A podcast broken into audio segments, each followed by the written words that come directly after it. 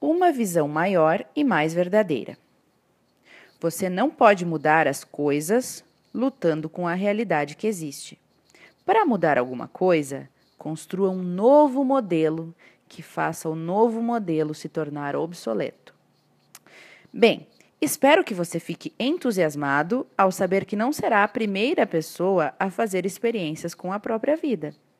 Quando o grande Buckminster Fuller, que faleceu na década de 1980 aos 88 anos, quando ele tinha 32 anos, ele decidiu fazer uma experiência para ver o que um indivíduo sem dinheiro e completamente desconhecido podia ser capaz de fazer em prol da humanidade. Apelidando a si próprio de Cobaia B, ele se dedicou a mudar o mundo. Na época em que começou a experiência, ele era o que se poderia chamar de um Zé Ninguém.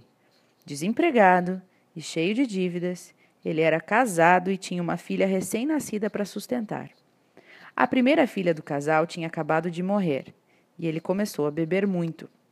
As perspectivas dele não pareciam lá muito promissoras, mas Buckmeister decidiu deixar o passado de lado e abandonar os pensamentos limitadores que com frequência tomavam conta dele.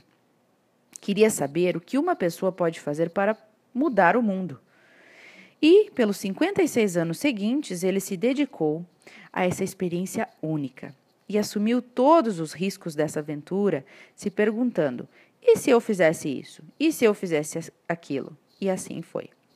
Não apenas ele se tornou arquiteto, inventor, autor e grande líder, mas entre 1927, quando ele começou a fazer a experiência, até a sua morte em 83, ele escreveu 28 livros, recebeu 44 títulos honorários, registrou 25 patentes e literalmente mudou a maneira que os seres humanos veem a si mesmos.